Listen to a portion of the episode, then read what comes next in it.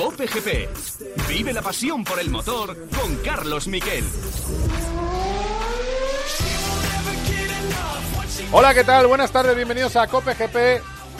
Esto se está poniendo que arde en todas las categorías, pero especialmente lo que más nos interesa durante el año, que es en el Mundial de MotoGP y en el Mundial de Fórmula 1. Tenemos test, hemos tenido test este fin de semana en Sepang, primeros entrenamientos dominados por Aprilia, pero cuidado que están ya las Ducati llamando a la puerta, muchas motos muy pegadas. Enseguida nos vamos a ir allí, nos vamos a ir al circuito.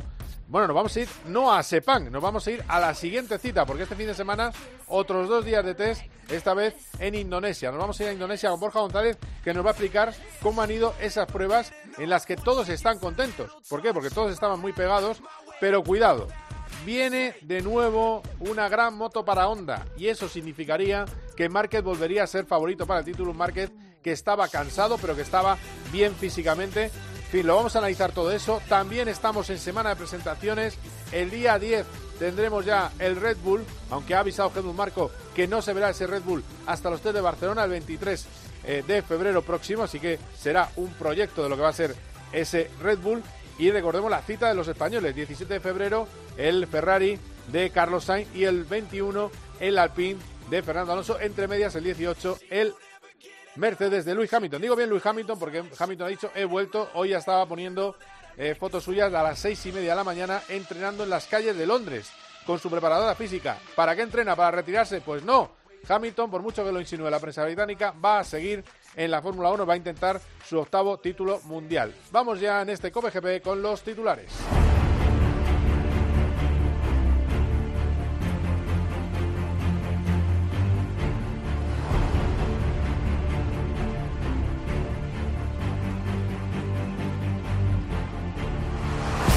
Bueno, lo que, lo que pasa es que Mar Márquez está muy satisfecho. Y está muy satisfecho ¿por qué?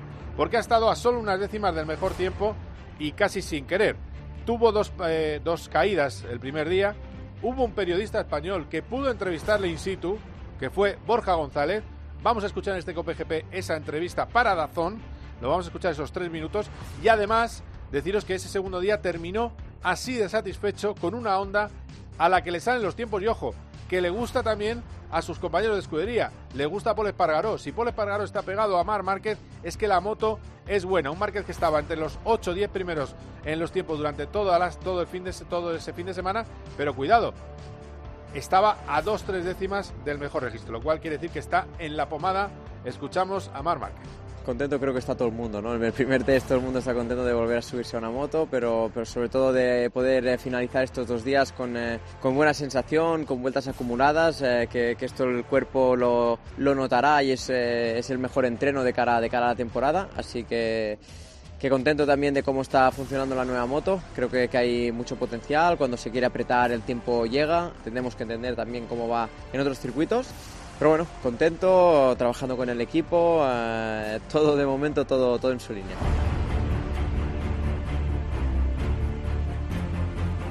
Por cierto, de eh, Bastianini, que fue el más rápido de la, del fin de semana, demuestra que Ducati está muy bien, aunque eh, desde luego, y la GP22, la Ducati GP22 es una gran evolución. ¿Qué marcas están un poquito decepcionadas? Bueno, pues están todas contentas, pero hay una que no, que es la del campeón Cuartararo. Fabio Cuartararo ha dicho que se esperaba más y es que hay un motor nuevo, pero en potencia no se nota demasiado. Y luego sí que lleva motor nuevo Suzuki, con lo cual están más fuertes, especialmente a una vuelta, con tiempazos a una vuelta también de eh, la moto eh, de Joan Mir, y eh, aunque los ha hecho Ale Rins, efectivamente. Y luego deciros que está muy bien Aprilia, pero Aprilia tenía un día más de prueba, así que vamos a ver qué pasa con ellos.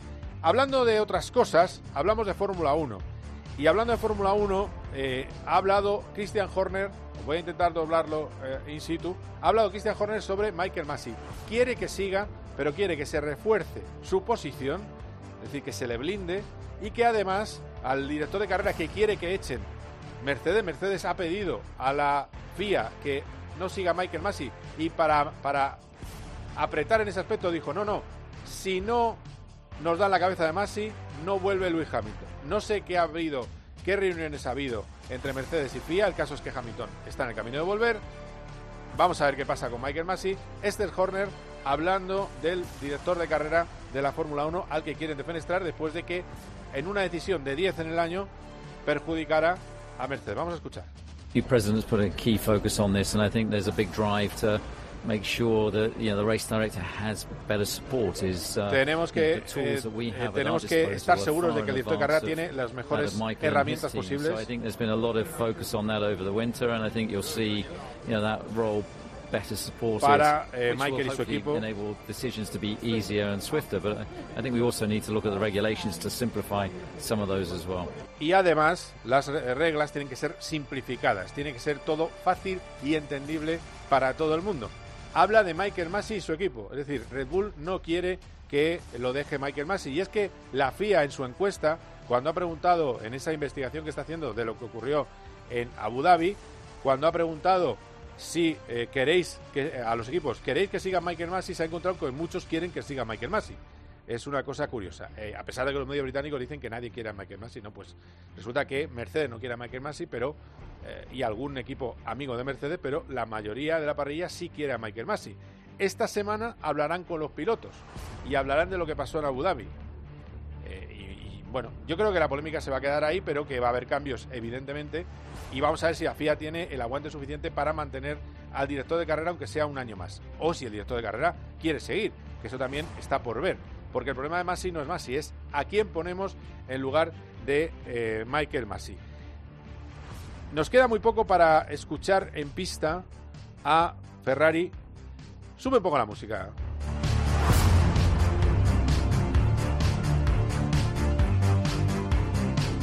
Y este es el arranque del motor Ferrari que se hizo la semana pasada en Maranello con ojos de asombro de sus pilotos. Hay una motivación extrema en Ferrari. Dice que ha sido el arranque más especial Matías Binotto en años porque es un coche completamente nuevo, motor de combustión que da unos datos mucho mejores que los del año anterior y un coche que tiene un aspecto espectacular, según dicen los que lo han visto. Algo se ha visto en redes sociales, han puesto una vista lateral de los eh, reflectores, en fin, que están muy motivados en Ferrari. Este es el sonido del F175.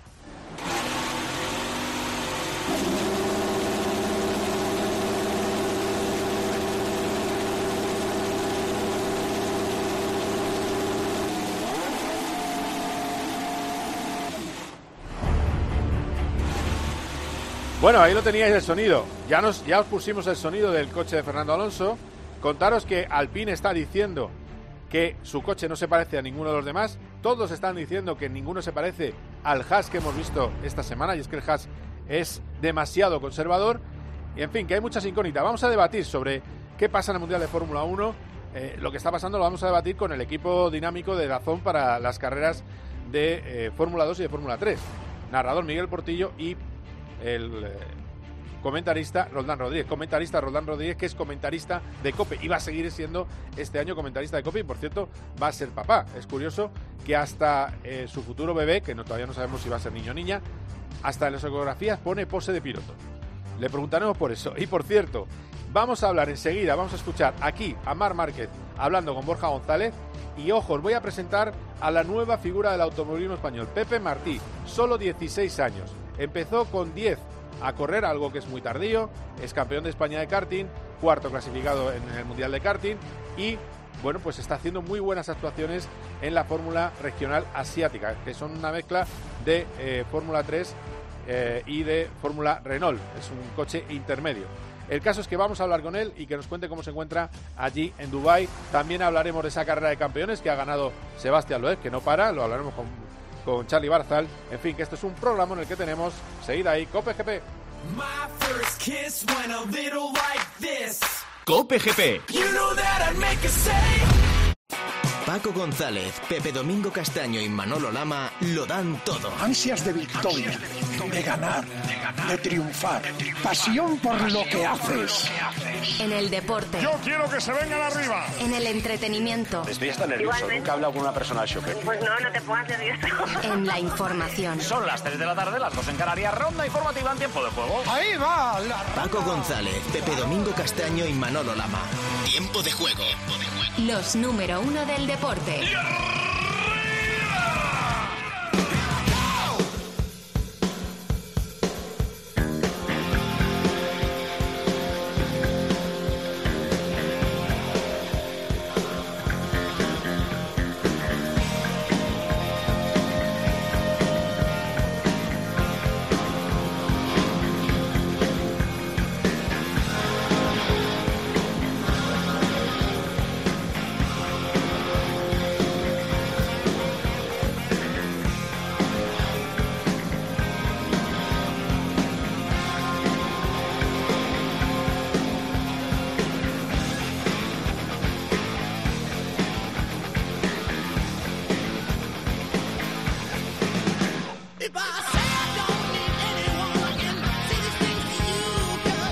Bueno, pues a ritmo de rock nos vamos a Mandalika, en Indonesia, donde está Borja González. Hola Borja, ¿qué tal? ¿Cómo estás? ¿Qué tal, Carlos? Bueno, pues eh, bien, bien, estamos bien. Aquí son las 16.46 de la tarde. Esto que nunca se ha hecho en la radio. Eh, ¿Allí qué hora tienes? Las 23.46. Bueno, perfecto, es una hora magnífica. Es, es eh, puro partidazo, o sea que muy bien. Eh, bueno, a ver, eh, antes de escucharte con Mar Márquez, que has tenido esa fortuna, tener a Mar Márquez para ti, eh, cuéntame las conclusiones, porque yo lo que he vendido al principio del programa es Márquez, lo que tú vendiste el 1 de enero. Márquez de nuevo favorito al título. Sí, yo creo que sí, que eh, es uno de los... Habría sido igualmente, aunque la moto no hubiese dado las buenas sensaciones que ha dado favorito al título, porque lo que importaba en este caso era evaluar el aspecto físico de Marc, que si el físico no se lo impide, incluso con, con la moto, digamos, con alguna carencia, porque él ha sabido adaptarse bien a, la onda de estos últimos años, siempre ha sido uno de los favoritos. Y el favoritismo no lo tuvo el año más evidentemente, porque no pudo hacer el año completo y porque venía renqueante de esa lesión y el año anterior pues evidentemente también se quedó fuera de juego por, por culpa de la lesión. Es decir, siempre que esté Marc va a estar entre los favoritos en eh, para ganar el Mundial, entre los favoritos digo porque evidentemente pues hay más pilotos que pueden pelear por el título. Eh, y es difícil sacar conclusiones de los dos días de entrenamientos de, de Malasia porque cuesta un poco ver exactamente cómo está cada uno, da la impresión de que algunos se han guardado cosas, pero sí que es cierto que, que ha sido capaz de ser rápido y que parece que, que esta nueva onda que, que, han preparado los ingenieros japoneses desde mediados de la temporada pasada con el resto de pilotos de la fábrica y durante este invierno tiene cosas interesantes que él tiene todavía que aprender, porque yo creo que además esta moto lo que tiene es eh, una manera algo diferente de, de ser pilotada a la que está acostumbrado Marc, así que va a tener que sumar eh, la recuperación física y la, la readaptación a la categoría, porque llevaba 104 días y subirse a la moto, a la adaptación que tenga que hacer él para lo que le exige esta moto, que es una moto que, eh, para que se entienda, aparentemente eh, da un poco más de tracción en la parte de atrás, con lo cual cambia un poquito pues esa manera de, de pilotar que tenía Marc y tendrá que, que, entender cómo sacar el máximo provecho de una moto que globalmente parece mejor que la del año pasado. A ver, si tracciona más, tienes que eh, sacrificar un poquito más la entrada de curva, esa tan esa frenada tan tardía que tiene Marc, eh, tira la moto eh, muy tarde, pues tendrás que hacer un pilotaje un poco más por, eh, para que la gente lo entienda, lo entienda, un poquito más Yamaha, ¿no? Sí, sí, esa, esa es la, la, la teoría. Evidentemente, mm, el problema que tiene esto es que cada pista es un mundo. Aquí, en este tipo de circuitos, por ejemplo, Malasia ha hecho bastante calor.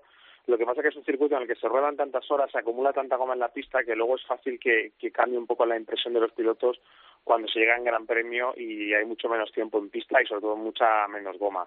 Eh, también habrá otro tipo de circuitos. La moto se había probado anteriormente en Misano eh, y en Jerez, eh, que son, bueno, eh, sobre todo a final de año, con unas condiciones de temperatura también muy diferentes a las de ahora, con lo cual, por eso quizás les da buena pista el, el haber comprobado que la moto va bien tanto en sitios que la temperatura no era muy alta, con un sitio con la temperatura muy alta, pero sí, lo que dices tú es que a priori mm, da la impresión de que eso, de que va a hacer que tenga que, que cortarse un poco más a la hora de frenar, de explotar esa parte de frenada que sabía aprovechar también para intentar ganar un poco más en la, en la salida de las curvas. La moto le permitiría traccionar mejor. El motor ha mejorado algo, no parece que una cosa escandalosa, pero puede ser que también le dé a los pilotos algo más de aceleración. Eso es lo que ha mejorado Honda, ¿eh? porque luego, claro, el problema aquí, como dicen siempre eh, los pilotos, es lo que mejoran ellos, también lo mejoran los demás. Es decir, al final, cuando nos pongamos en la parrilla de salida en Qatar, eh, tocará comprobar, eh, porque todos han mejorado, quién es el que más lo ha hecho y si se han ido recortando las las diferencias. Por ejemplo, Ducati no hemos llegado a entender del todo eh, en qué punto está la moto nueva, porque de hecho el piloto más rápido lo ha hecho con la moto del año pasado, que es Bastianini, que es el, ha sido la gran sorpresa del, de los entrenamientos, pero ya a final de, en el segundo día ya empezamos a ver aparecer ahí a los Martín, a Bañaya, y están trabajando mucho en la moto pensando en la primera carrera. Yamaha parece que es la que estaba un poquito más por detrás y Suzuki sí que realmente ha dado la sensación de dar un paso hacia adelante. Lo hemos visto con Rins y con Mir. Les costaba mucho el año pasado hacer una vuelta rápida. Aquí sobre todo Rins ha sido rapidísimo a una vuelta y tienen buen ritmo. Y luego la gran sorpresa, digamos, de, de las Aprilia, que también hay que dejarlo un poco en, en cuarentena porque habían entrenado más días, pero lo que te digo, la, la gran, digamos, la evolución de la onda, que era de lo que estábamos hablando, también habrá que medirla en, comparación a cómo hayan evolucionado las demás motos. Mira, por dar un dato más, eh, velocidades máximas, eh, Bastianini Zarco con Ducati 335 con 4, Viñales con Aprilia 333,3, Márquez 331,2, algo muy raro, pero es la novedad, que está ahí Joan Mir con la Suzuki 331,2 y sorprende que con un motor nuevo Quartararo con la Yamaha esté en 327,2. Eh, que yo creo que ese es el, lo que están un poco agobiados en Yamaha, eh, sobre todo Fabio es el que le ha dicho que quizás no era lo que se esperaba, pero bueno, eh, vamos a ver qué pasa. En cualquier caso, Borja, es el momento de escuchar lo que has podido hablar este fin de semana con Mar Márquez. La primera, muy resumida, regreso. Ya, ya te acostumbraste este año a eso del regreso. No sé si este regreso ha sido muy diferente al que tuviste en, en Portugal, porque es verdad que contaste que habías sufrido mucho durante el invierno.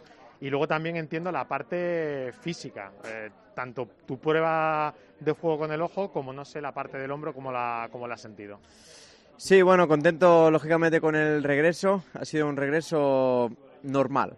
Eh, quiere decir, un regreso normal es eh, después de tanto tiempo, pues eh, me he sentido, me he divertido encima de la moto, me he sentido bien, he cometido algún error estúpido, eh, todo, o sea, normal. Un, regreso es eh, estándar que, después de tanto tiempo sin ir en moto y sin estar rodando con moto, pues se- seguramente me necesite, necesite, seguramente no, necesito más, más horas y más kilómetros, pero contento de probar la, la onda nueva, seguir evolucionando, cambia muchísimo la moto, tenemos que entender exactamente cómo tenemos que configurar la moto, pero lo importante es que estamos en una pretemporada, que mañana tendré agujetas, que seguiré rodando y, físicamente, evidentemente la vista perfecta eh, y físicamente también me he encontrado cansado, pero bastante bien. Dos caídas has tenido hoy, ¿no? Eh, según hemos visto en pantallas. Y luego eh, la moto, porque tú probaste, no sé qué- a qué nivel estaba el prototipo que probaste en Misano, y ahora te has encontrado una cosa, entiendo que bastante diferente a lo que pilotabas el año pasado, en la que han estado trabajando el resto de pilotos de la marca, y no sé exactamente si te has encontrado lo que esperabas, si venías como con mucha intriga y ha sido muy diferente. Bueno, hemos empezado prácticamente con la moto que, que utilizaron o que hicieron los pilotos en Jerez, eh, la moto que acabaron. No he tocado mucho, eh, porque las veces que he intentado tocar es cuando he cometido los errores. Así que es ahí donde aún tenemos que entender, eh, no me estoy encontrando 100% cómodo, pero los tiempos van llegando. O sea, eso es una cosa que, tenemos que, entender, ya que llevo muchos años eh, pilotando con un carácter de moto y ahora es completamente diferente. Así que esto también para mi estilo de pilotaje seguramente tenga que readaptar eh, cosas y no solo sea puesto a punto. Pero sientes que hay potencial, o sea, que tienes algo ahí con lo que vas a poder pelear. Tendremos que verlo en más circuitos, si hay potencial o no, pero he podido probar la moto del año pasado y la de este año aquí, y la de este año pues iba más rápido. O sea, pues vamos mejor. Luego, si hay potencial o no, los, eh, los rivales lo dirán. O sea, depende de lo que hayan mejorado las otras fábricas. Yo creo que Ducati no ha enseñado las cartas. eh, luego está Aprilia que está volando, pero venían de hacer test. Veremos, en los test todo el mundo va muy rápido, hay mucha goma en la pista. Luego en fines de semana de carrera tendremos que ir viendo dónde estamos. Muchas gracias. Gracias.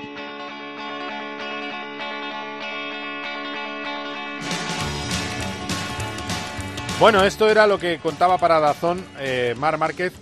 Te tengo que preguntar por lo que tú palpabas en, el, en su cara y en lo que pudiste hablar eh, fuera de, de micrófono. eh, ¿Había tanta ilusión como se desprende viendo las imágenes, Borja? Pues yo, le, veo, le veo tranquilo, ¿eh? Le veo tranquilo y luego eh, la ilusión, yo creo que cree que tiene algo, que hay algo interesante con lo que va a poder pelear, pero no quiere ser tampoco, no quiere lanzar las campanas al vuelo y quiere esperar un poco a ver cómo va evolucionando. Pero por lo menos sí que, sí que, porque me ha tocado hacer muchas pretemporadas, sí que le recuerdo en algunos años en los que, en los que probaba la moto y salía con dudas y ahí sí que se le notaba, cuando estaba agobiado porque veía que, que no habían acertado, que había problemas. Recuerdo un año especialmente que, que lo pasó bastante mal y que lo resolvió todo gracias a, para él, gracias a, uy, iba a decir, eh, para él positivamente en el último test tuvo en Qatar el último día con un apaño que hicieron con moto antigua.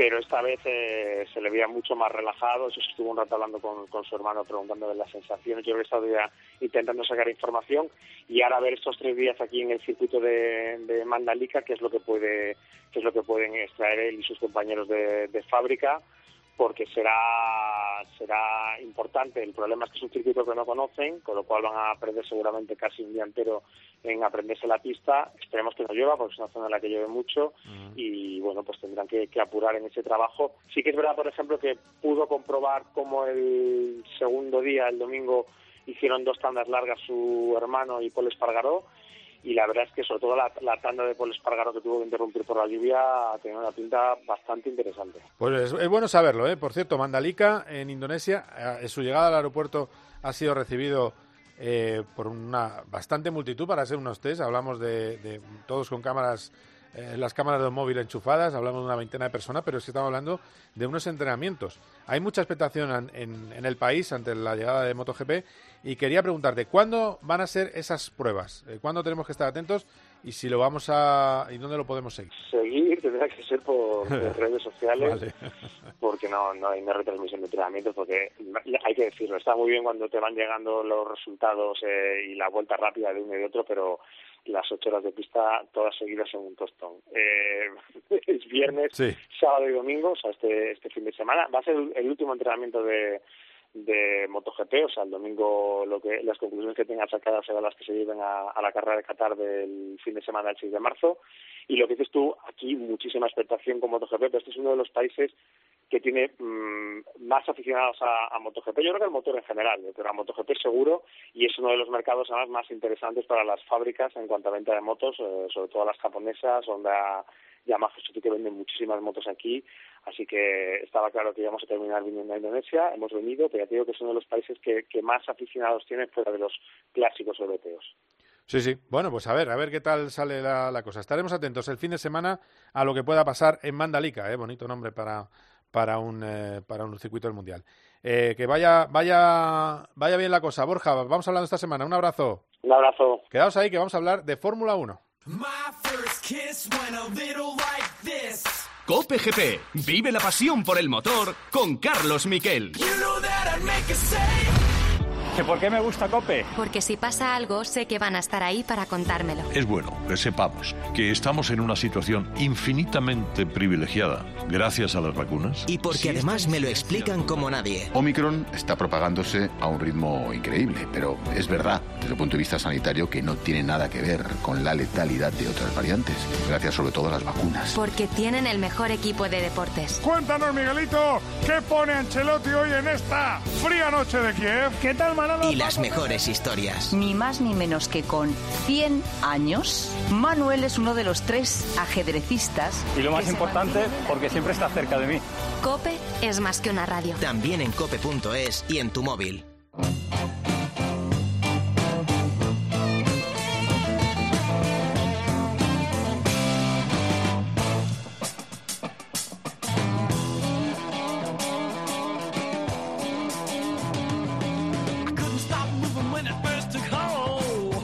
Bueno, bueno, pues eh, rock and roll, que es lo que os voy a traer ahora entre, bueno, con dos buenos amigos. Roldán Rodríguez, eh, Roldán Rodríguez, hay que decir bien tu nombre, piloto y comentarista de COPE, ¿cómo estás? ¿Qué pasa? Muy buenas, Carlos, pues estupendamente. Y futuro papá. Gracias. Así que enhorabuena, que todo vaya Gracias. bien. Que has entrado, estás, estás, estás ingresando. Eh, esto de tener pareja, no. Lo- cuando se ingresa de verdad es cuando se tienen hijos. Ahí...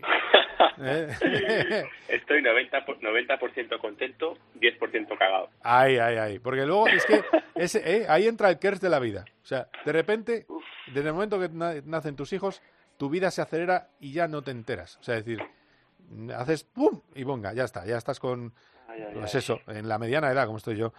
Eh, eh, por cierto, eh, buena pose de tu futuro o futura niño o niña, eh, buena pose de piloto, ¿eh? Ya, no está visto. trucado, ¿eh? Salió así, ¿eh? O sea, Vamos, es que, así, así salió. escucha, magnífico, vamos, eh, le, pone volante y ya está. En fin, muy bien. eh, gracias, y compañero suyo en televisión y buen amigo también de la casa, Miguel Portillo, ¿qué tal? Dazón, ¿cómo estás?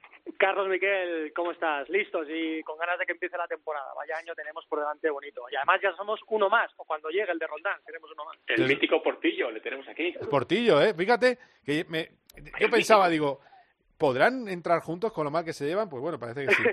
Eh, es que, no para de aprender con el Porti, es increíble. Nah, es... Roldán, Rodríguez, mito Sí. y leyenda. Y luego estás tú, que completas el trío, Carlos Miquel. Muy bien, muchas, muchas gracias. No, está bien, está bien además que diga, diga él que no para de aprender contigo y conmigo no aprende un carajo en la radio. Hombre, no, pasa nada. No, no, tú eres, tú eres, tú eres una enciclopedia abierta, Carlos Miquel. ¿Llevas cuántos? 600 Grand GPs. ¿Cuántos eran? ¿500? ¿Cuántos? No, hombre, no, 500 no. Eh, llevo 360. Eh, Pues parece situ. que lleves 500. In situ, in situ. 360 en, en, en vivo.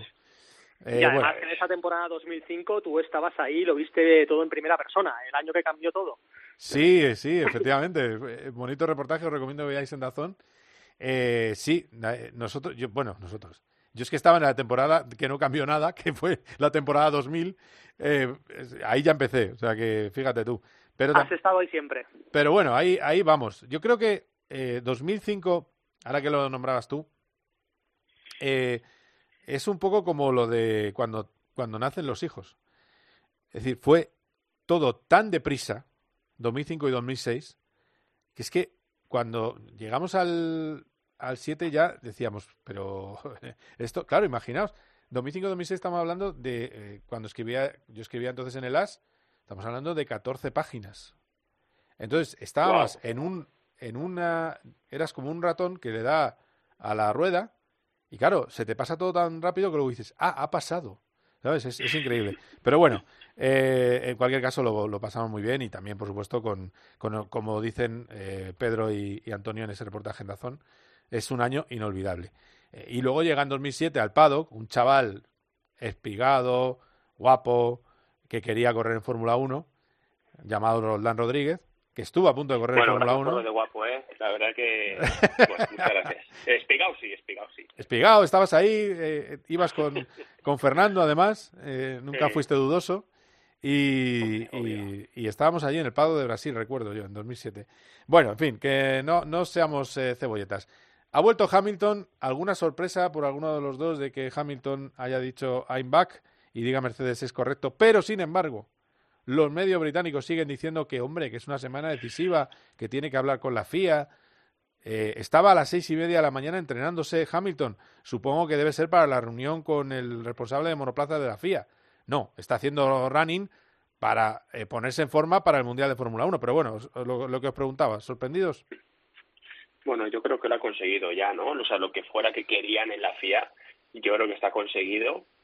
Eh, o sea, que no tiene nada que negociar, yo creo. Y, y en cuanto a que vuelva, bueno, yo creo que es bueno para el espectáculo, ¿no? Más allá de que, no, pues yo soy pro Hamilton, yo soy pro quien sea, al final, bueno, es una buena noticia, ¿no? O sea, es un siete veces campeón, es un fenómeno con sus errores y sus defectos y sus puntos de vista que a lo mejor no comparto todos, pero, pero yo creo que es una buena noticia, o sea, por lo menos me lo parece a mí.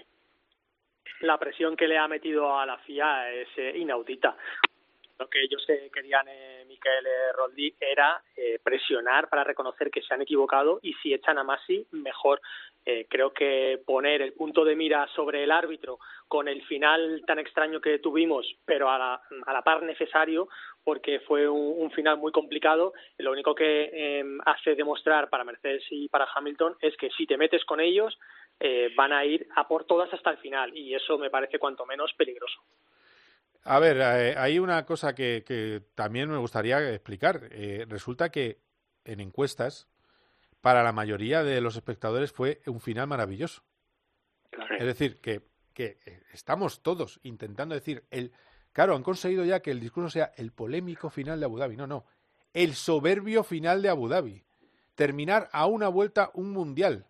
Es maravilloso. Que a uno, uno tuvo mala suerte, pues tuvo mala suerte. Otro tuvo buena, tuvo buena. Pero el final es, como espectáculo, es maravilloso. Y es que en el fondo hay que agradecer a Masi que primara cor- correr por encima de todo. No. eh, Que para a- eso le pusieron. que para eso, que, que es lo que le pidieron los equipos, lo que el sábado se hablaba eh, en Abu Dhabi. Es decir, él está haciendo, él hace lo que le piden. Eh, bueno, pues tuvo mala suerte Luis Hamilton. En cualquier caso, lo decían, lo he dicho varias veces ya, cuando tú analizas el life timing, Mercedes hay un momento dado que tiene 18 segundos de ventaja y todavía no ha entrado a boxes Hamilton y está delante en la, con safety car. Con safety car 18 segundos es salir delante. Pero ya habían tomado la decisión cuando tenían 12 de que no entrara. Entonces, hubo una ventana ahí. Claro, hubo una ventana que se abre porque se queda eh, empantanado Verstappen con, con, safety ya en pista detrás de los dos Alpine y iba solo eh, Hamilton. Y claro, ahí le saca ventaja, le saca 6 segundos. No lo ven, hay un muro virtual que algún día habrá que prohibir, que tampoco lo ve, y eso está tapado. A mí me da mucha rabia que eso no existe. Es decir, no existe. No se habla de eso. Bueno, pues ya está.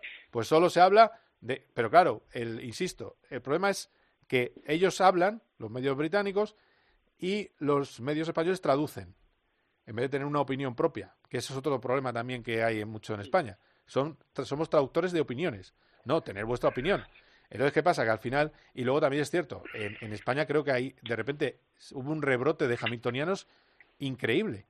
Eh, una cosa eh, que nos encontraste por las esquinas. Yo no, yo creía que, que todo el mundo. Es verdad que un 70% en todas las encuestas quería ganar a Verstappen, pero de repente apareció eh, mucho pro Hamilton. Bueno, semana de presentaciones. ¿Qué esperáis? Porque se está vendiendo, el humo está, está por todas partes. No vemos ya más allá de nuestras narices de todo el humo que están vendiendo eh, Ferrari, el primero, eh, y luego Alpine tampoco va mal con el plan. Eh, de hecho, tengo que deciros que hay, en la redacción de COPE hay gente que ya ha apostado a que gana el Mundial Fernando Alonso. wow. Ya está, ¿eh? O sea, pero así, pim. Rodri saca la bola de cristal. Esto, esto es como con las diferencias y tal, pero como casi cualquier deporte, ¿no? O sea, tú dices, bueno, pues ¿quién es el number one ahora? Eh, pues yo qué sé, eh, Rafa y, y, Djokovic, ¿no? Pues son el, Mercedes y el y el y el Red Bull, ¿no? Entonces dices, bueno, el año que viene no será tan bueno, bueno, estarán ahí peleando igual, ¿sabes? Yo creo que al final creo creo eh, que los coches más rápidos van a seguir siendo los dos, los mismos.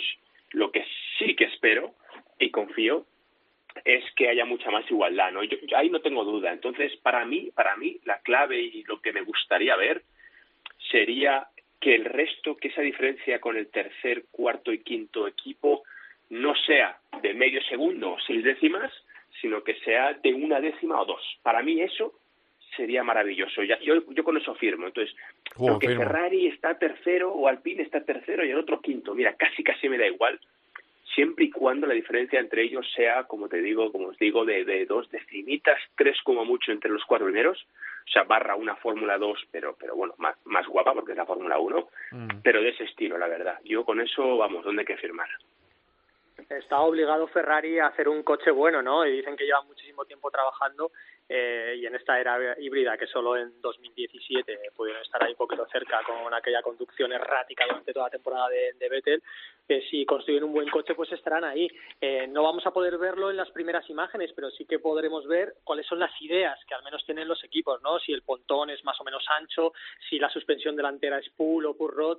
Eh, yo creo que ahí sí que vamos a poder ver la primera idea de quién ha trabajado y quién ha acertado con el coche porque después habrá que ponerlo en pista. Yo creo que es una de las claves, el que no se pueda ver directamente la acción en Barcelona, en los test, donde tú estarás, eh, Miquel. porque yo creo que los equipos tienen mucho miedo a que el coche aerodinámicamente no funcione. Métete tú en el curbón sin haber probado ese coche eh, a máxima velocidad, pues igual a alguno no le funciona y tiene que pasar más tiempo para desarrollar el coche. Eh, nadie quiere ver un, un coche de Fórmula 1 fuera en los primeros momentos porque aerodinámicamente no funciona, ¿no? Entonces creo que de ahí el miedo a que todos empiezan de cero, como dice Roldán, los equipos fuertes van a estar ahí arriba, ya veremos dónde está el pin, pero, pero creo que todo el mundo tiene mucho miedo de lo que haya hecho el otro.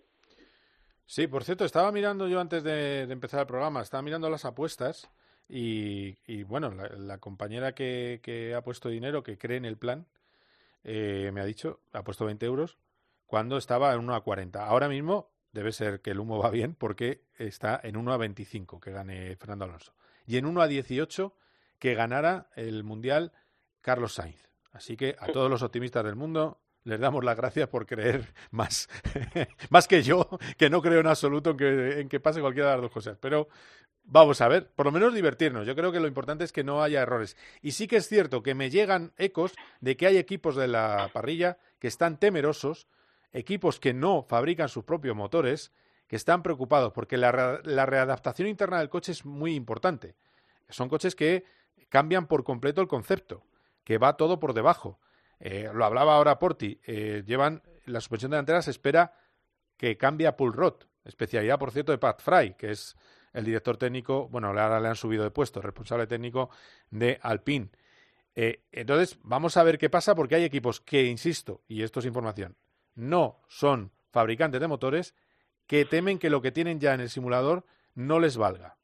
Así que cuidado también con los petardazos que pueda pegar algún, alguna escudería, que no puedo decir cuál, es, eh, cuál de ellas es la implicada, que hay una concreta que sé que está preocupado, pero sí que es cierto que hay otros que también lo están. De hecho, ha habido rumores, por ejemplo, sobre Aston Martin que se han publicado, aunque luego lo ha desmentido. Eh, bueno, vamos a ver qué, pasa, porque puede ser un año de grandes eh, subidas, pero también de grandes trastazos. Pero bueno, a ver qué, a ver qué pasa. pues nada más, compañeros, que, os tengo que dejar porque viene Pepe Martí a este programa.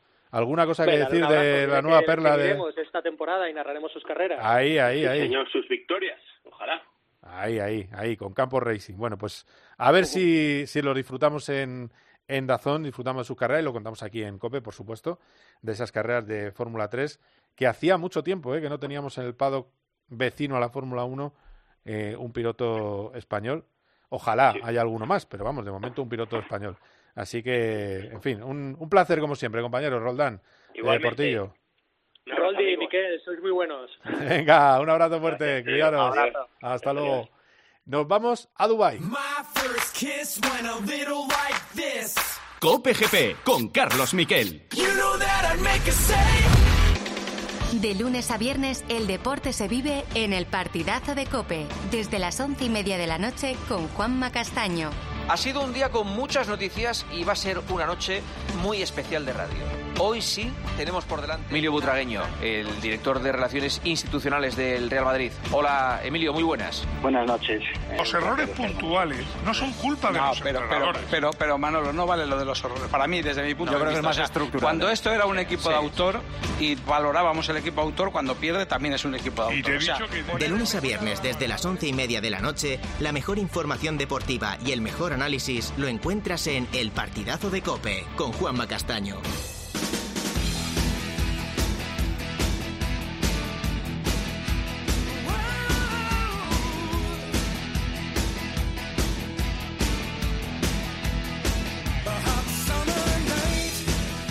Hablamos ahora en COPGP con la perla, o una de las perlas de futuro del automovilismo español. Tiene solo 16 años, es su segunda temporada en monoplazas y directamente va a dar el salto a la Fórmula 3 con el equipo Campos, que es un auténtico salto exponencial. Ahora mismo está corriendo la Fórmula eh, regional en Oriente Medio, en Dubái. Eh, viene de hacer otro podio, está eh, segundo en el campeonato, nos atiende ya Pepe Martí, 16 años. ¿Qué tal? ¿Cómo estás, Dubái? Muy bien, ¿y qué tal? ¿Cómo estás? Pues bien, bien. Estamos, eh, mira, te voy a decir, deseoso de verte correr, eh, porque no te he podido ver en ninguna de las carreras.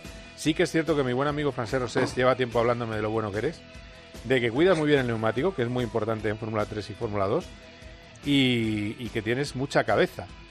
¿Cómo, te, ¿Cómo ha sido este fin de semana? Vamos primero con lo último y ahora me cuenta un poco cómo eres tú como piloto.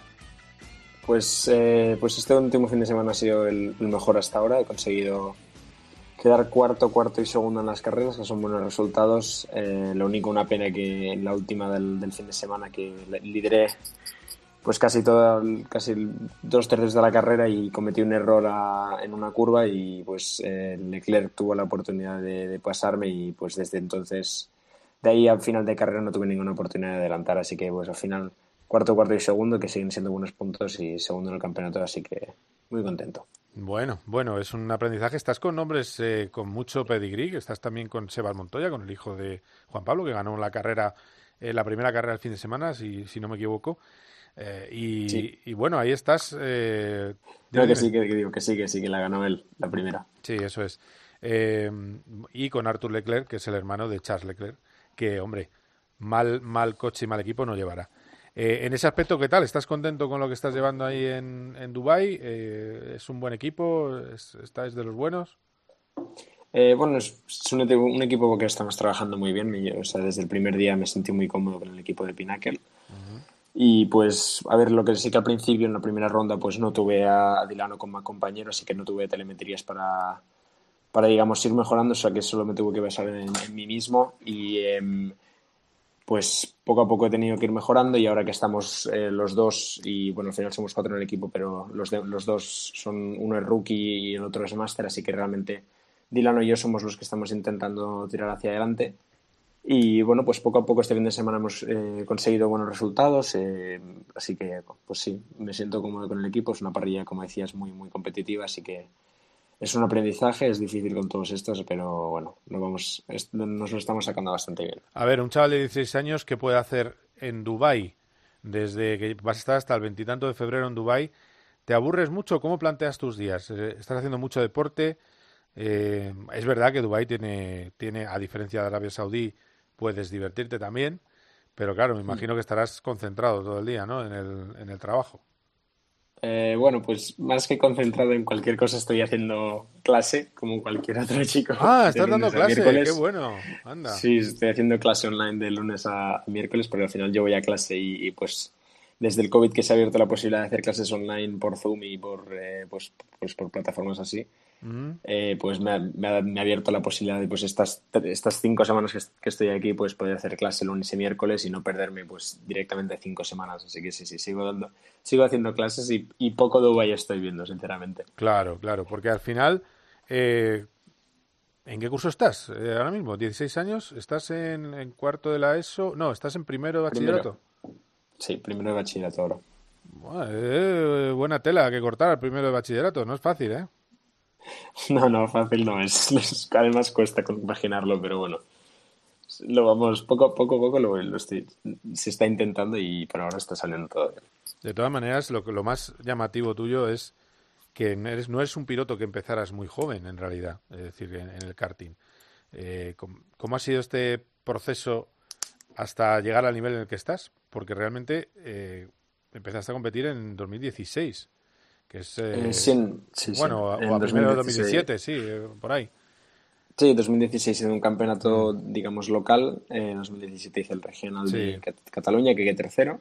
Claro. Y luego salté al internacional de, de Manuel Genís Marcó con Tony Car oficial y desde ahí, pues, eh, poco, a poco, poco a poco me he ido forjando como, como piloto y, pues, gracias a, a Genís y, y y pues a Cristina y a todos los equipos con los que he pasado, pues poco a poco he ido mejorando y aún obviamente me quedan muchas cosas por, por entender, por aprender y, y por eh, pulir, así que pues sigo en ese proceso de aprendizaje y, y, y, pues así es. Oye, ¿qué es lo más difícil del colegio? Ahora mismo, eh, ¿con qué te, atranca, te, atrancas más? Ahora mismo, química, química, química. y física, sin, sin dudarlo. Sí, joder, Pero... no, no, Sí, no lo echo de menos, no física, química no lo echo de menos, ya te lo digo yo. sí, porque además he escogido el, el, bachillerato tecnológico porque tengo claro la carrera que quiero hacer. Así que, pues, ¿Cuál vas, cuál me vas lo he a hacer? complicado más aún. ¿Cuál quieres hacer? Eh, ingeniería mecánica. Pero, pero vas a, ¿crees que la puedes hacer a la vez que, que trabajas como piloto? A ver, yo, yo creo que se puede compaginar, seguramente no haciendo todas las asignaturas igual cada año, seguramente mm. tendría que partirme asignaturas por año o, mm. o, hacer en plazos más largos, pero a ver, yo creo que compaginable es con tiempo, con, pero, pero se puede compaginar. Oye, pero qué, qué bien viste eso cuando vuelves a clase eh, con los amigos y las amigas, eh, eso de soy piloto, está en Dubai, eso es magnífico, es, debe ser súper popular. No, no, no te creas, no te creas. Soy, no, no, porque como somos, somos siendo, bueno, en mi clase, en mi, en mi, año somos dos clases solo y pues nos conocemos ya de, yo llegué a este colegio en sexto de primaria, así que nos conocemos todos, ya saben que, que hago esto y, y, pues lo tienen, digamos, muy, o sea, lo, lo, saben todos, así que cuando vuelvo y me voy cinco semanas, cuatro semanas, tres, las que sean, eh, están, o sea, no, están acostumbrados y saben que pues cuando vuelvo tampoco, o sea, no me preguntan mucho porque pues también me gusta estar eh, ser un chico normal y pues hablar de otras cosas. Eh, ¿Qué supone para ti dar el salto a campos y sobre todo competir vas a estar ahí cuando empieza el Mundial de Fórmula 1, que está ahí Hamilton, está Verstappen, están Alonso, están Sainz, tú vas a estar cerquita en el paddock de F2 y F3, corriendo con la Fórmula 3 y corriendo en el equipo de Adrián Campos. ¿Qué supone para ti? Hombre, primero de todo es eh, increíble. El- el- la oportunidad de compartir circuito con la Fórmula 1 es, es brutal y al final, eh, pues formar parte de lo que sería en un Racing Weekend de Fórmula 1 es increíble. Así que mu- lo- muchas ganas de, empezar. Lo, lo del equipo Campos, pues al final eh, yo ya, digamos, formo parte de la estructura y empecé el año pasado con ellos y la verdad es que son como una segunda familia, así que eh, pues tengo muchas ganas de seguir eh, con ellos y pues obviamente seguimos forjando una amistad con todos y obviamente este año también cambio de, gente alrededor mío, pero bueno, eso, eso no, no, no pasa nada y pues te adaptas y sigues trabajando. Claro, y lo que pasa es que también es cierto que Campos tiene que dar un poco salto de nivel, ¿no? Es decir, no es un equipo, eh, hay auténticos imperios ahí que Campos está, digamos, es un equipo de, de segundo nivel, no es de los malos, pero es un equipo que, y- que tiene que dar un poquito más. Eh, en- ¿Tienes garantías técnicas de un buen ingeniero de, de mejorar un poco para esta temporada? Sí, a ver, no, yo lo único que, que te tengo que decir es que Campos el problema que ha tenido desde mi punto de vista, obviamente, en los últimos años, es que eh, no han tenido dos o tres pilotos muy buenos. Es decir, siempre han tenido un piloto bueno. En el año de Peroni, pues Peroni lo hizo muy bien. Eh, el año pasado Colombo destacó en carreras. eh, pues al al final es difícil porque en la FIA F3 solo trabajas con tus propias telemetrías del equipo y obviamente pues equipos como Prema que este año han tenido Caldwell, Leclerc y Hauger, pues obviamente tienes tres pilotos muy top Mm. con los que puedes ir trabajando y pues aprendes cosas de uno del otro y pues obviamente si no tienes eh, ese apoyo es como lo que te decía antes de que te- de no haber tenido a Dilano al principio de- del campeonato para pues aprender porque él había hecho tres carreras y yo tenía pues pensado intentar ver sus técnicas y, y qué podía digamos eh, pillar de ello y, y que me saliese bien a mí para poder pues evolucionar y obviamente pues es eso al final si no tienes nadie de quien ir eh, tirando y aprendiendo y bien- ver cosas no tienes nada con quien compararte pues al final es mucho más difícil trabajar Sí, eso es verdad también. eh, eh, pero bueno, insisto, Prema es un imperio, ese es el gran problema, pero aún así sí que es un sitio donde puedes hacer cosas y sobre todo en un primer año puedes liar la parda, porque tu objetivo que es subir al podio o incluso algo más. No tengo, sinceramente no tengo objetivos. Es algo que yo, por ejemplo, vine aquí a la Regional pensando que quería hacer top 10, top, algún top 5, algún podio. Y cuando llegué ahí el primer fin de semana y estuve en el ritmo, dije, vale, aquí o cambio las expectativas o directamente me las quito. Y, pas- y decidí, pues, mentalmente olvidarme de expectativas y de objetivos y al final seguir, seguir trabajando porque al final te perfilas unas cosas y, por ejemplo, en el test de postemporada eh, llegué sin expectativas, eh, no, no lo hice obviamente especialmente bien, no lo hice, no lo hice mal tampoco, pero pues al final cuando, cuando vaya ahora también a, a Bahrein a los test de postemporada, pues, eh, perdón, de pretemporada, pues tendré mejor forma física que el año pasado sufrí mucho en los test eh, y pues obviamente pues tendré con cinco carreras con un regional que no es venir directamente desde un F4. Así que pues no me pongo expectativas, sinceramente voy a aprender. Este primer año es me lo tomo como un aprendizaje, a entender todo lo que pueda el coche, que al final se rueda muy poco con él. Y, y, pues, pues sí, pues eso, dar vueltas, dar vueltas y eh, entender todo lo que pueda. Bueno, a ver, a ver, a ver cómo acaba esa Fórmula Regional Asiática, que estás ahí en la pomada, incluso hasta la podrías ganar, de momento estás segundo, estás siendo muy constante. Y luego, eh, lo que me queda es preguntarte por referencias, ¿quién, ¿quiénes son tus ídolos en el mundo de, de las cuatro ruedas? ¿Quiénes son, ¿A quiénes admiras más? Hombre, yo creo que cualquier español mira a Fernando, ¿no? Como, como patri- patriota. Eh, no, Fernando es, es por mí seguramente mi, digamos, un, referente muy grande porque si miras su carrera, su trayectoria como piloto de cualquier coche es extrae el, el 105% y, y siempre consigue, pues si el coche está para hacer quinto, él consigue hacer cuarto mejor y si el coche está para hacer podio, él intenta ganar la carrera. Que al final eso es una virtud, el poder Sí. extraer lo máximo del coche verdad. y pues ex- ex- sí, 2012 por ejemplo Eh, pero más que también como, otros también pues Verstappen su capacidad de pura velocidad que tiene en clasificación es un animal como como también es Hamilton. Al final no es que tenga un referente único cada uno tiene sus puntos más fuertes y sus puntos pues no tan fuertes así que eh, obviamente supongo que todos intentan eh, aprender de- del otro y maximizar las aprender del otro para ser digamos el mejor pero bueno eh, yo como referente sí tengo que decir uno Fernando así que pues con ese me quedo Te tengo que hacer una pregunta, ya que has nombrado Verstappen o Hamilton. Eh, ¿Le robaron a Hamilton la última carrera? Porque como hay algunos que siguen con esa historia.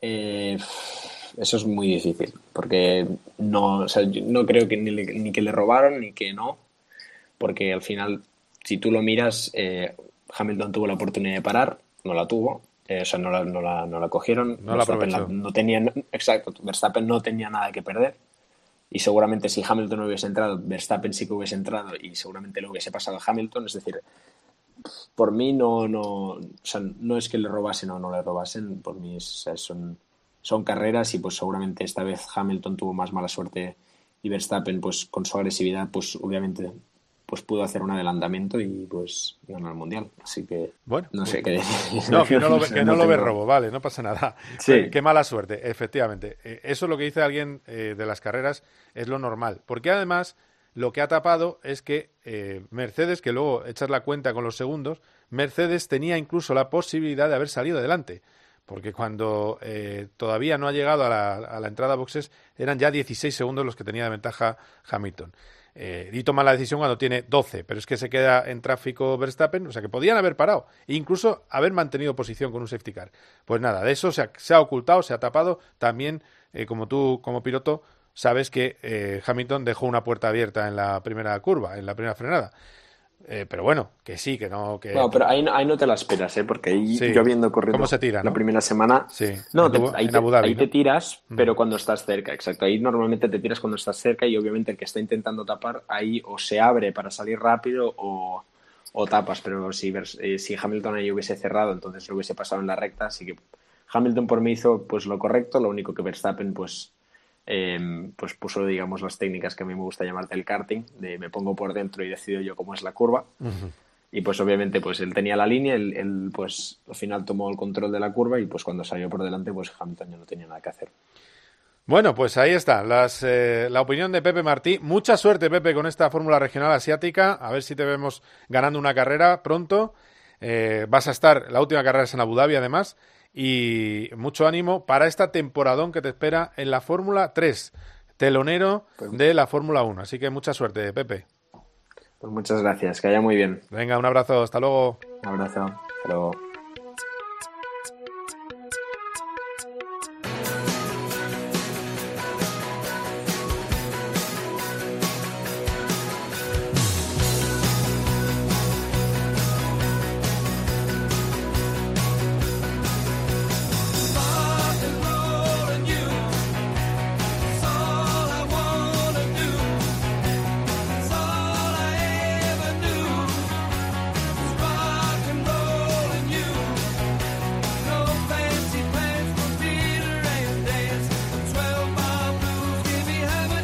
Pues a ritmo de status quo, eh, vamos a hablar con un clásico de este programa, Carlos Barzal. Hola, Chali, ¿qué tal? ¿Cómo estás? Hola, Carlos, muy bien. Te lo he puesto en honor a ti, no sé si me habré equivocado. No, está bien, status quo está bien siempre. Vale, vale. está- Es un... Es, es Ah, no como- soy como la reina de Inglaterra, una fan eh, irredenta, pero, pero me gusta status quo, sí. A ver, dale un poquito, sube un poquito. ¿no?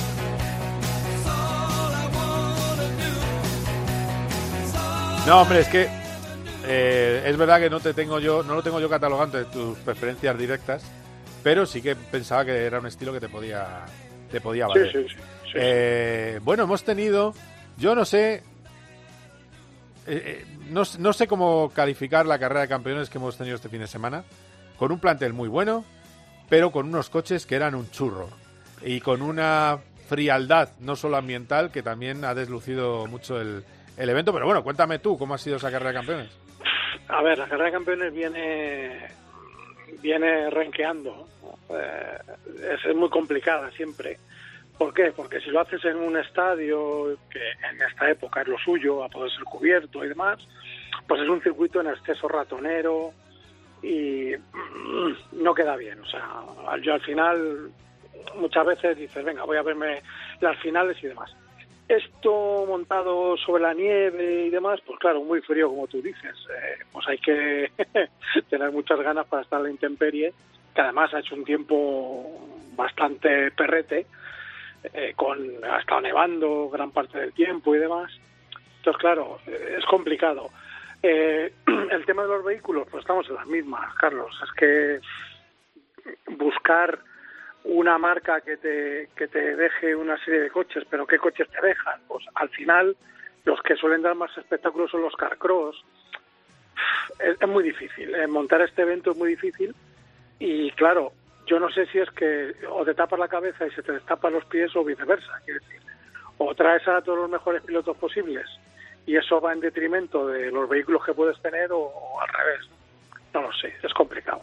De, toda- de todas maneras, eh, recordemos lo dicho en el- los titulares, que ha habido una competición y que ha ganado Loeb Sí. a Vettel. Y además con hay suspicacias de que no le quiso meter un 3-0. Ah, Ah, mira. Como diciendo, verá, voy a ganar igual, pues eh, porque es un error muy extraño, ¿no? Por parte del web, no sé. Ya, Así ya, ya. que- Porque pero bueno. Era, era, eh, era, eh, podía haber sido, o sea, quedaron 2-1, ¿no? Sí, sí, sí. En sí. las tres mangas. Vale, vale. Exactamente. Hicieron- Podría haber sido un 3-0 y bueno. Y, y lo hicieron los tres con los buggies. Ya te digo, yo he visto la final con el buggy que lo arrasa. Bueno, lo arrasa, sí, lo gana más o menos arrasa. bien, sí. Lo arrasa, lo arrasa, lo arrasa. Y luego el día antes, pues claro, arrasó el Team Noruega, como era lógico. Con Normal. Los, con los Solver padre e hijo, pues eh, los dos acostumbrados a esa superficie, pues imagínate. Pero me, además- me sorprendió que no, que no ganara un nórdico el, la prueba. Es que eso es lo que a mí me molesta de, de la carrera de campeones, que es, eh, por cierto, a ver, yo, yo creo que es más bonito que en un estadio, eh, que es lo que han hecho. Sí, sí, sí, Eh, pero claro, para mí lo más bestia que he visto eran los mejores pilotos del rallies, del Mundial de Rallies, rodando en el circuito de Canarias, aquel que Claro. había, que era una maravilla, porque corrían con coches de rallies, eh, corrían con los Toyota, los Lancia, de distintos niveles. y, claro, y era una pasada lo que derrapaban y cómo iban destrozando el circuito. Y la verdad es que era una maravilla. Eh, pero bueno, eh, o sea, se echa un poco de menos eso, pero también es cierto, o sea, qué curioso que en la final de la carrera de campeones llegan los dos pilotos más mediáticos. Es que también sí, sí. Hombre, en el caso de Loeb, normal que no la hay duda, ¿no? O sea, quiero decir, Loeb se mide de tú a tú con cualquiera. Mm. O, o mejor dicho, los demás se quieren medir o intentan medirse de tú a tú con, lo- con Loeb, ¿no? Sí, sí. Eh, el caso de sí que es un poco más sorprendente que llegar a la final. Porque obviamente, si hubiera sido en asfalto, pues te digo, pues sí. Pero claro, en nieve, lo que pasa es que, bueno, es verdad que Sepp se, se adaptó bastante bien. Y ojo, eh, en, en deslizante muy rápido, eh, cuidado, también Sí, eso sí. es verdad. Eh, tiene, Exacto. tiene muy buen tacto en mojado, eh, y eso, Exacto. nunca, eso es una gran cualidad. Recordemos que ganó con un toro rosso en Monza en mojado. Eso, Exactamente, decir, su primera que. Vettel tiene, tiene sus cositas en el palmarés eh, muy buenas, especialmente en agua. Pero bueno, en fin, de todas maneras, ¿qué es lo próximo que tenemos entre en otras competiciones? Pues esta semana tenemos el Rally de Suecia, que, que se la han llevado un poquito más al norte, buscando, buscando nieve, claro.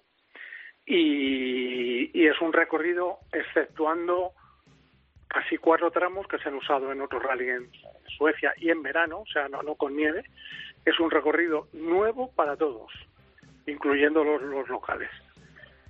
O sea, que cuidado.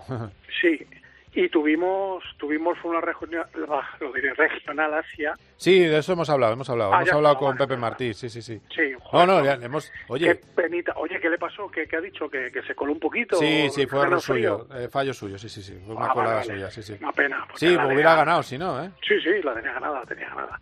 No, no, es una es una es un piloto con muchas muy buenas maneras y además que es curioso, eh, lo hablaba con él, digo, es que has empezado con 10 años en el karting. Normalmente se empieza con con 6 sí. o con 5. Bueno, pues a ver, a ver si es un, como dicen los americanos, un de natural. De natural. Sí, sí, sí. No, y tiene algunas condiciones que no están mal, ¿eh? sobre todo para F3 y F2, como cuidar la rueda, que ya sabes que Sí. es, un, es un poquito cachondeo lo, cómo van las ruedas en, en Bueno. Fórmula 3 y Fórmula 2. Tienen tres juegos en la Fórmula Regional Asia, ¿eh? Sí. sí o sí, sea que cuidado. Por cierto, recomendamos a los oyentes que se vean, que busquen la segunda y la tercera carrera este fin de semana, porque han sido muy, muy, muy entretenidas, muy bonitas.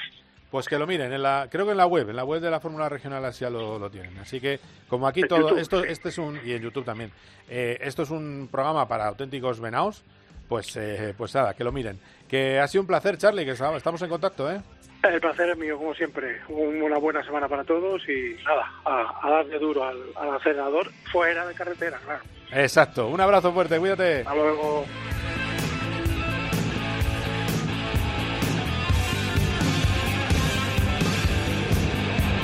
Bueno, pues hasta aquí COPGP. Ha sido un auténtico placer. Lo próximo del 11, lo próximo de competición, test de pretemporada de MotoGP del 11 al 13 de febrero. Y atentos ese 10 de febrero al Red Bull, al RB18 de Max Verstappen y de Sergio Checo Pérez. A ver qué podemos ver, qué podemos eh, intuir. En fin, que cada vez queda menos. Enseguida, a finales del mes de febrero, tendremos a la nueva Fórmula 1, la del efecto suelo, la revolucionaria en la pista. Ha sido un placer. Adiós. Cope con Carlos Miquel.